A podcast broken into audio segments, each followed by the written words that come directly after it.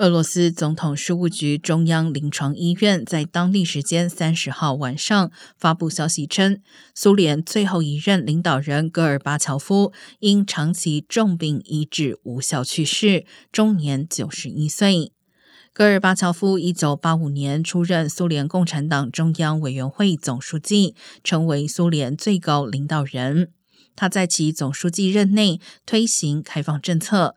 一九八七年和一九八九年两度当选美国《时代》杂志年度风云人物。一九九零年获得诺贝尔和平奖。在他领导期间，苏联因多种因素解体。